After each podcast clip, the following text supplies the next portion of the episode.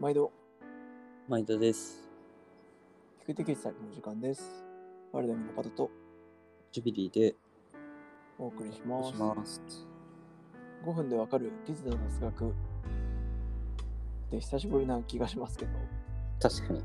そうですね。はい。今日はプリマロフトといううん機能素材についてのお話です。はい。ね、前回寒がり話の流れでダウンってやっぱり素晴らしいと空気切れるからみたいな話があったんですけど、まあ、実際にその軍の現場だったりとかそういったところで、じゃあダウンを高級なダウンが使えるかとか洗えるのかみたいなところでこういろいろ考えた時にやっぱりこう機能性のポリエステルの綿を使ってやっていくっていうのがやっぱり主流ですよねっていうところの中で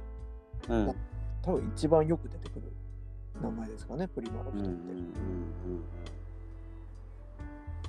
というやつそうですねで、うん、うんうん。ちょっとその、あれですね、どういったもんなのかみたいなところの簡単な話を5分でしていきたいなと思います。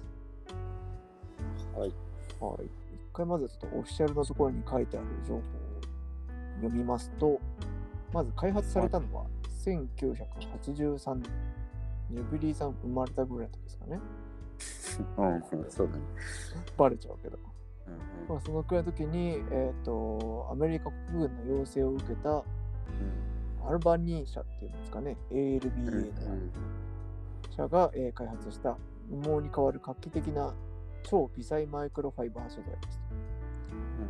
すごく細かい繊維のポリエステル繊維ですね。うんうんで、羽毛のように軽くて暖かい保温性と柔軟性を発揮するだけではなく、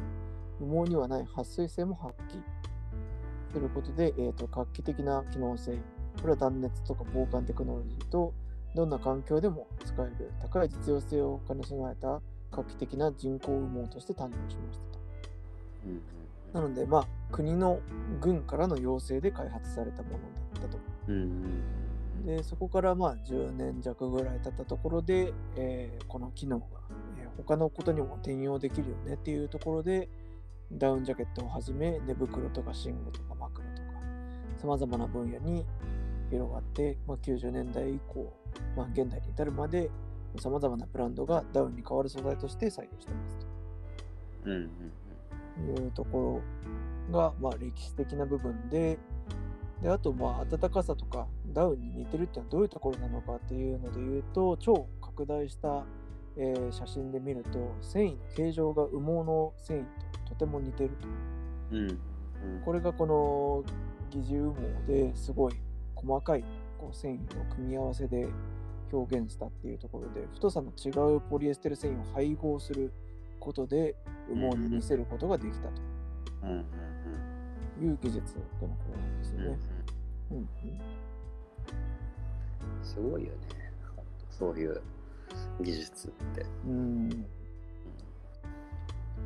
っぱりでもその今回の話も結局天然もともと生まれ持って羽が持ってる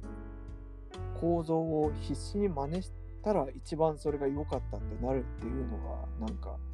神秘的でもあるなって気もして、いや、うん、そうだよね。うん、結局天然繊維のモノマネ。モノマネっていうか多分それ以上もちろんダウンよりもより画期的なとかってなったんだろうけど